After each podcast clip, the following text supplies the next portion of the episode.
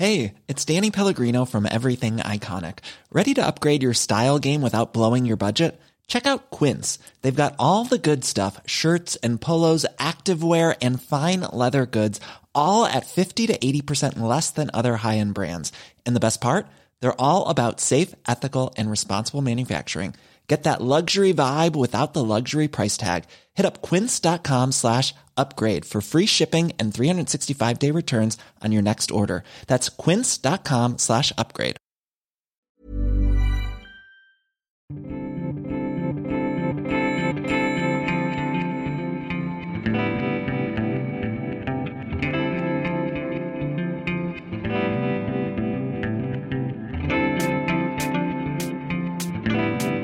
Salut, c'est Thomas Rozek. J'ai eu la vague impression d'être de retour en 2008, l'espace d'un instant, il y a quelques semaines, alors qu'on arrivait au terme de la campagne des élections de mi-mandat, les midterms aux États-Unis, Barack Obama était partout, dans les meetings, auprès des candidats, poussant à fond pour le camp démocrate, comme si ce même camp ne parvenait pas à tourner la page de son passage à la Maison-Blanche. D'ailleurs, ont-ils tenté de la tourner cette page? Et surtout, la nostalgie pour les années Obama a-t-elle lieu d'être? Est-ce qu'on ne le voit pas plus beau qu'il ne l'a vraiment été? Ce sera notre épisode du jour. Bienvenue dans Programme B.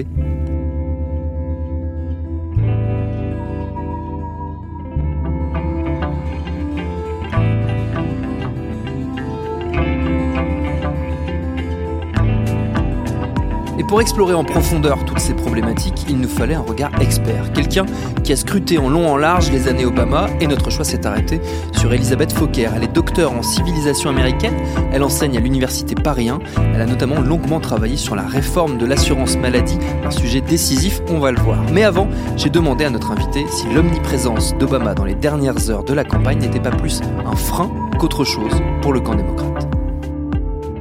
La grande présence d'Obama dans ces, dans ces élections de mi-mandat ne peut à elle seule euh, expliquer euh, la performance, on va dire, euh, médiocre ou alors un petit peu en dessous un des petit peu attentes, en dessous des des attentes voilà démocrates. de- des démocrates dans cette dans cette élection là je pense que dans une certaine mesure ça a aidé à la mobilisation d'une partie de l'électorat notamment l'électorat noir qui a jusqu'à la fin de la présidence Obama soutenu euh, ce président beaucoup plus que d'autres euh, groupes démographiques Ouais.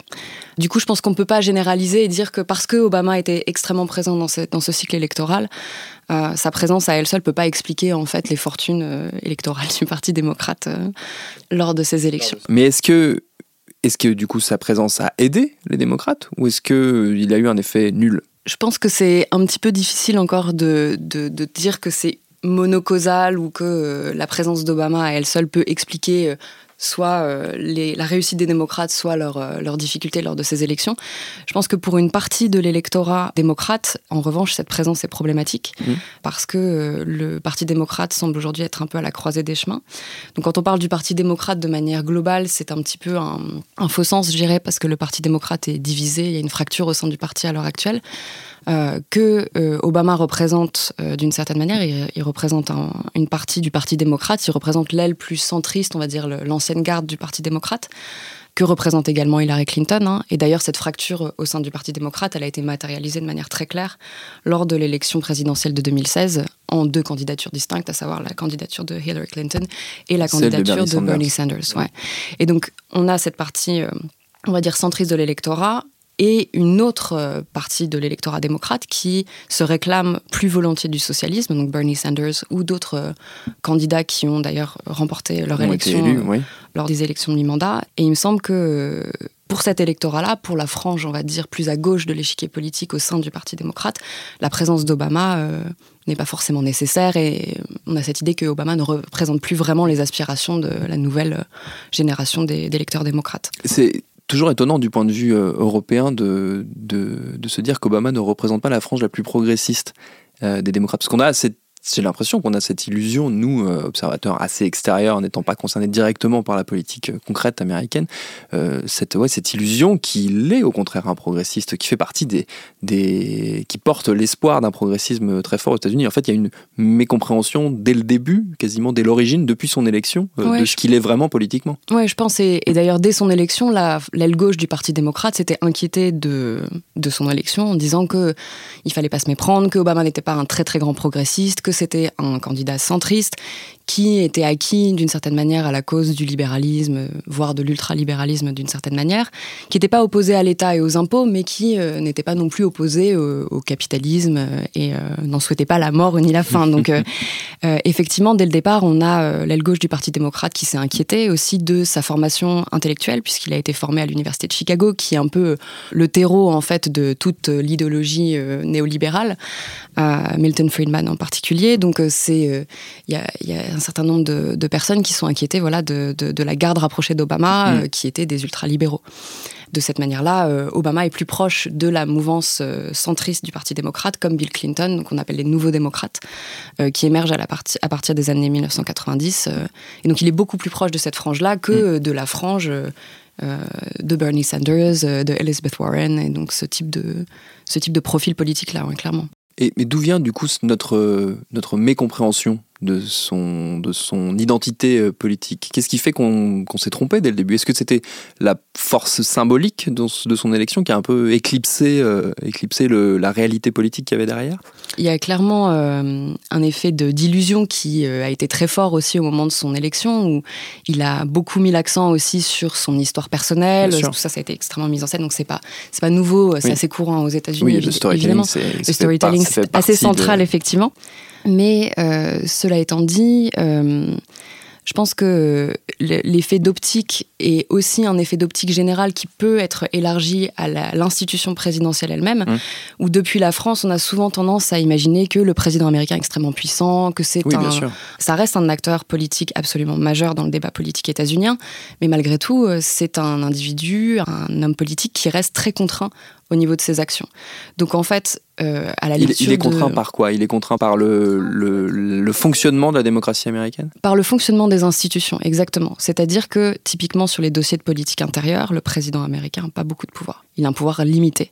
Il a un pouvoir qui est vraiment très très lié à la relation qu'il entretient avec les élus du Congrès. C'est-à-dire qu'un président sans un Congrès qu'il soutient euh, n'a quasiment aucun pouvoir. Et donc ça, ça implique aussi d'avoir un parti qui est qui a une certaine discipline hmm. au sein du Congrès, qui n'est pas du tout une tradition non plus euh, euh, politique aux États-Unis. La politique, euh, la discipline de parti est assez rare finalement, et c'est un peu l'épreuve qui attend les démocrates maintenant qu'ils ont réussi à, à reconquérir la Chambre des représentants. Pour revenir à l'institution présidentielle à proprement parler, on a un effet un peu de projection. On imagine que peut-être que c'est un effet de projection aussi euh, là dans le cadre strictement français de la Ve République où on dit voilà donc c'est il y a une équivalence, le président a les mêmes pouvoirs et tout, ce qui est absolument pas le cas. Hmm. Est-ce que cette euh, réalité euh, justement des institutions américaines hmm. explique en partie le l'échec d'Obama sur un certain nombre de dossiers échec que les démocrates pourraient lui reprocher, ou en tout cas qui pourrait rentrer dans une espèce de droit d'inventaire euh, hmm. auquel les démocrates pourraient se livrer maintenant. Ouais, je pense que la difficulté en fait avec ce, type de, constat, et ça a été très courant, euh, beaucoup de, démocrates, notamment l'aile gauche du Parti démocrate, a euh, directement et individuellement reproché à Obama son manque d'ambition, son manque de, volonté politique quasiment. Et je pense que réduire toute l'action politique, a fortiori dans le contexte états-unien qui est la séparation des pouvoirs ne se limite pas à la séparation des pouvoirs, c'est aussi une concurrence entre les pouvoirs. C'est vraiment euh, mal comprendre le paysage politique états-unien. Mmh. Et euh, notamment le fait que Obama, pour tout un tas de raisons qui lui sont propres, donc c'est aussi une question de son identité politique, c'est quelqu'un qui croit au compromis, qui croit à la négociation, dans un cadre qui était le, celui de son élection où la, polarisation politique est extrêmement forte. C'était peut-être euh, une espèce d'aspiration chimérique hein, qu'il avait en arrivant au mm. pouvoir, certainement. Il y a un autre facteur qui est qu'il a pris ses fonctions dans une, euh, au milieu d'une marasme économique le pire qui a la crise touché de 2008, la crise voilà, des subprimes de 2008 qui a été la pire qu'a subi les États-Unis depuis, euh, on va dire, 70 euh, ans à peu près. Et euh, l'autre élément très important à savoir que c'est le premier président africain-américain à prendre ses fonctions à la Maison-Blanche. Et c'est tous ces éléments-là, la crise financière de 2008, son identité politique et le fait qu'il soit le premier Africain-Américain à tenir ses fonctions euh, lui ont pas rendu la tâche facile, en sachant qu'il a proposé, euh, son programme politique était extrêmement ambitieux, mais qu'il opérait dans un terrain qui, reste dominé par les idéaux de, de l'ère Reagan. Donc c'est un terrain relativement inhospitalier, en fait, pour quelqu'un comme Obama. Est-ce que les démocrates ont commencé, je parlais de droit d'inventaire, est-ce qu'ils ont commencé ce, bilan critique euh, des années Obama? Peut-être pour tourner la page, commencer à tourner la page de cette présidence. Mais je pense qu'effectivement, si on regarde simplement l'élection présidentielle de 2016, mm. la candidature de Bernie Sanders est un élément de critique très forte de la présidence Obama. Cette critique, elle a été manifeste pendant sa présidence, notamment au moment de l'émergence du mouvement Occupy Wall Street. Mm en 2011, qui était une manière de dire que la réforme, parce que donc euh, Obama avait proposé une réforme de Wall Street qui a été euh, considérée comme insuffisante ou en tout cas maigre euh, du point de vue des, des démocrates les plus progressistes, et donc le mouvement social Occupy Wall Street s'est fait euh, le porte-parole de du vrai visage euh, du Parti démocrate, en tout cas d'une certaine frange du Parti démocrate.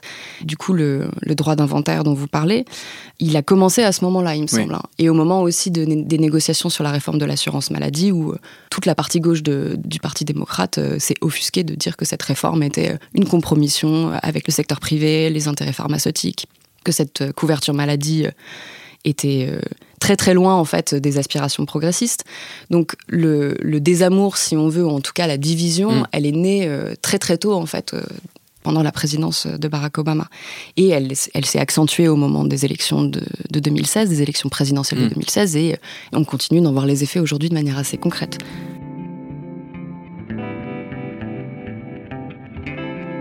Petite précision car c'est important. Vu de l'étranger, on pourrait croire que dans le bilan des ratés d'Obama à la présidence, ce qui pèserait le plus lourd sur son camp après son passage à la Maison-Blanche, ce serait par exemple l'absence de fermeture de Guantanamo ou la politique étrangère, notamment la question syrienne sur laquelle il n'a pas brillé. Ce serait perdre de vue un sujet essentiel dans la vie publique et même la vie quotidienne américaine, la réforme de l'assurance maladie, source de bien des crispations. Mais ça, je laisse Elisabeth Fokker, notre invitée, vous l'expliquer. L'albatros, je pense, numéro un pour le Parti démocrate, ça reste la réforme de l'assurance maladie qui ne satisfait personne, qui est dysfonctionnelle à beaucoup d'égards. Donc ça, c'est un héritage qui est lourd à porter pour le Parti démocrate. Et je pense que le deuxième point très important aussi euh, qui reste compliqué, c'est effectivement euh, l'augmentation des inégalités euh, au mm. sens large tout au long de, cette présidence, qui sont liées aussi au fait que dès 2010, le Parti républicain reprend les rênes de la Chambre des représentants, et donc cette cohabitation-là, si je puis me permettre, enfin c'est pas exactement une cohabitation à la française, mais cette cohabitation-là, elle a, elle a rendu la tâche d'Obama extrêmement compliquée, et il l'a obligé à faire des compromis sur sur des questions qui étaient à l'origine totalement exclues euh, de l'horizon politique que lui avait promis à l'Amérique. Donc ça, c'est ça, c'est effectivement un autre point très important. De pas simplement penser à ce qu'Obama a fait ou pas fait. Mm. Il a fait dans un contexte extrêmement contraint et aussi avec des forces républicaines qui étaient très fédérées contre un ennemi commun qui était Obamacare d'une certaine manière et tout ce que représentait Obama. Et donc mm. il a été extrêmement diabolisé. Donc euh, ça, c'est un point, il me semble, euh, vraiment, vraiment important aussi à souligner négociation politique permanente, polarisation extrême qui, euh, qui rend la tâche de... de la, le passage, si vous voulez, entre les promesses de campagne et la réalité pragmatique de l'exercice du pouvoir, elle est, dans le cas d'Obama, elle est, elle, est forcément à son désavantage, c'est évident. Est-ce que ça explique aussi qu'on, euh, du coup, notre, notre propension, euh, je pense aux, médias, là pour le coup, à, nous la presse, à chercher absolument le nouvel Obama? Qui est le nouvel Obama? C'est un titre qu'on a vu ah bah, il a déjà été trouvé. partout et partout. Bah, ils en ont trouvé Beto plusieurs. O'Rourke, qui, voilà, Beto O'Rourke, qui est euh, le, alors j'ai lu, ouais, le Kennedy texan et le l'Obama blanc. Voilà. Donc, du coup, Obama visiblement sert aussi de précédent d'une certaine manière dans le panthéon démocrate, hein, parce que ça, c'est quelque chose dont on n'était pas vraiment sûr. Et quelle place va-t-il occuper dans le panthéon des grands présidents Dans l'histoire des, présidents démocrates. Et ça, du coup, c'est assez intéressant. L'Obama blanc. Euh, ça veut dire qu'Obama a gagné sa place, a gagné, oui, euh, déjà, voilà, merci pour, euh, pour cette analogie, mais surtout, ça veut dire que quelque part, il a gagné sa place au sein du panthéon des grands présidents, entre guillemets, démocrates. Ce qui est assez intéressant si on commence à analyser l'héritage et la postérité, en fait, mm. de, de, la présidence Obama. Visiblement, d'une certaine manière, il n'a pas été totalement exclu en fait euh, par le Parti démocrate, en tout cas. Mais ce qui est rare, par contre, ce qui est assez remarquable dans cette, euh, pour en revenir à cette campagne des midterms, c'est sa présence justement. Moi, j'avais la sensation, mais peut-être c'est une c'est une erreur. Euh, je ne suis pas spécialiste de la question américaine, mais j'avais la sensation qu'un président, une fois sorti de la Maison Blanche, une fois que ses deux mandats étaient faits, si si tant est qu'il en fasse deux déjà, était sorti du jeu politique, n'avait plus finalement qu'une image de, à la limite, un peu extérieure, de sage vers lequel on se tourne de temps en temps, ou de commentateurs un petit peu distants de la politique, mais ne mettaient plus trop les mains dans le cambouis, si j'ose mm. dire. Euh, ce qui n'est pas le cas d'Obama. Est-ce que c'est assez rare, finalement, euh, ce genre d'attitude pour un ancien président? Ouais, la présence d'Obama dans ces midterms est, je pense, vraiment inédite. Euh, c'est totalement nouveau. À l'échelle de l'évolution de l'institution présidentielle, c'est pas forcément surprenant, mais sa présence dans les midterms, et il a fait quand même un certain nombre de, rallyes de campagne, il a été euh, très très aussi euh, présent aux côtés de candidats et tout ça, donc c'était... Et surtout... Euh, en fait, c'est les deux aspects. C'est la présence à la fois de Donald Trump, qui lui aussi a énormément fait campagne pour son parti. Ce qui n'est pas trop l'habitude non plus. Ce qui n'est pas non plus... L'usage voilà l'usage et la présence d'Obama qui est le prédécesseur direct de Trump est aussi extrêmement étonnante. Donc c'est totalement vrai, à l'échelle, on va dire, des, des dernières, euh, on va dire des 50 dernières années, c'est rare en fait pour un président de faire campagne pour son parti et a fortiori pour un président qui a déjà servi de mandat et qui, euh, en, général, joue un rôle d'éminence grise mmh. ou de, de soutien lointain, mais plutôt effectivement agit dans les coulisses ou dans l'ombre. Mais si je peux me permettre une petite perspective historique, ça montre en fait la manière dont l'institution présidentielle a évolué en fait au fil du temps. Et il y a 80 ans, donc en 1938, Roosevelt avait entrepris de purger le Parti démocrate de, ses, euh, de ses éléments les plus euh, conservateurs. Parce qu'à l'époque, le Parti démocrate était aussi bicéphale, avec une frange très progressiste qui soutenait le New Deal et une frange qui était euh, conservatrice, et par conservatrice, j'entends antisyndicale et ségrégationniste. Et à l'époque, Roosevelt, qui voulait faire avancer euh, le New Deal, avait décidé de faire campagne pendant les midterms de 1938 aux côtés de candidats progressistes contre des candidats démocrates conservateurs. Ça n'a absolument pas marché. Euh, le retour de bâton était extrêmement violent. Il a été euh, accusé d'être un dictateur. De, L'exécutif qui se mêle des questions législatives, c'était totalement enfin, inédit. Il y avait prescription à l'époque pour une simple question de séparation des pouvoirs. La campagne de purge de 1938 a totalement échoué, c'est-à-dire que les candidats que Roosevelt a soutenus n'ont absolument pas remporté les élections. Et depuis ce temps-là, il était euh, clair que le président ne devait pas faire campagne au moment des midterms.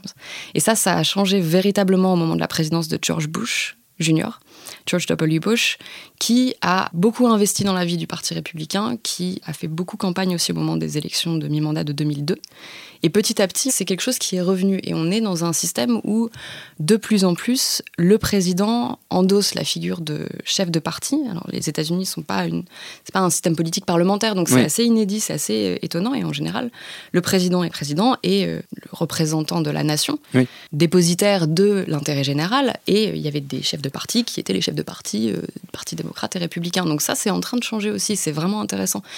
pour un institutionnaliste, en tout cas, c'est un point qui est assez intéressant. Et ce que fait Obama là va dans le sens justement de cette euh, transformation de l'institution présidentielle, ce qui est d'autant plus frappant que pendant sa présidence, Obama n'a pas du tout, du tout, du tout joué ce rôle de chef de parti. Ce qui lui a été extrêmement reproché par les démocrates, notamment après le vote sur la loi Obamacare qui leur a coûté beaucoup d'entre eux euh, leur réélection.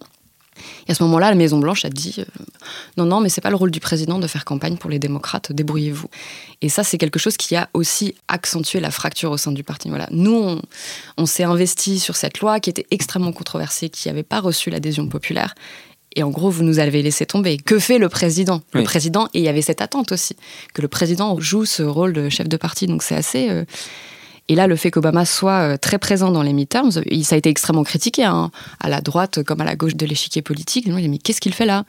Tu ne peux plus être président, c'est fini, la Constitution ne te le permettra pas. Donc, euh, pourquoi est-il là? Et effectivement, je pense que c'est principalement pour... Euh, il y a une partie du Parti démocrate qui reste attachée à, à, à ces valeurs centristes. Il ne faut pas oublier qu'il y a une, donc une partie centriste de l'électorat démocrate, une partie progressiste et une partie beaucoup plus conservatrice. Et ça, on a tendance à l'oublier aussi depuis la France.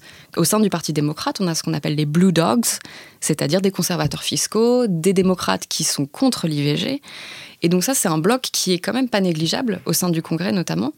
Et euh, évidemment, euh, Obama, de par sa position centriste centre-gauche, on va dire, peut aussi, euh, d'une certaine manière, courtiser une partie de cet électorat-là. Pas l'ensemble, parce qu'ils ont été relativement hostiles à sa présidence. J'imagine. Euh, quand, même. quand même, mais euh, c'était juste pour donner peut-être une image un petit peu plus complète de ce que de ce qu'est le Parti démocrate aujourd'hui. Les influences sont tellement, sont très très variées en fait.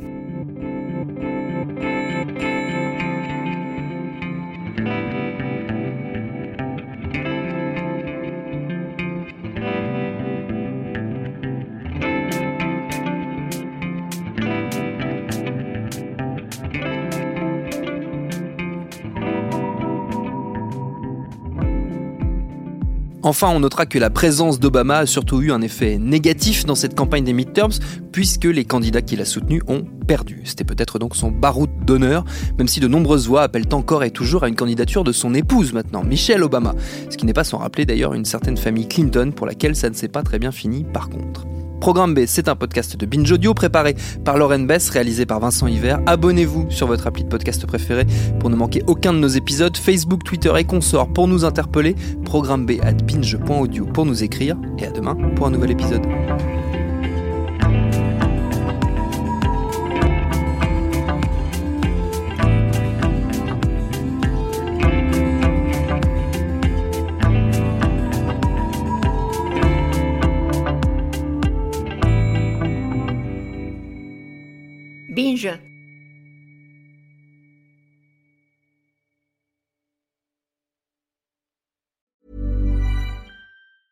Hey, it's Paige DeSorbo from Giggly Squad. High quality fashion without the price tag. Say hello to Quince.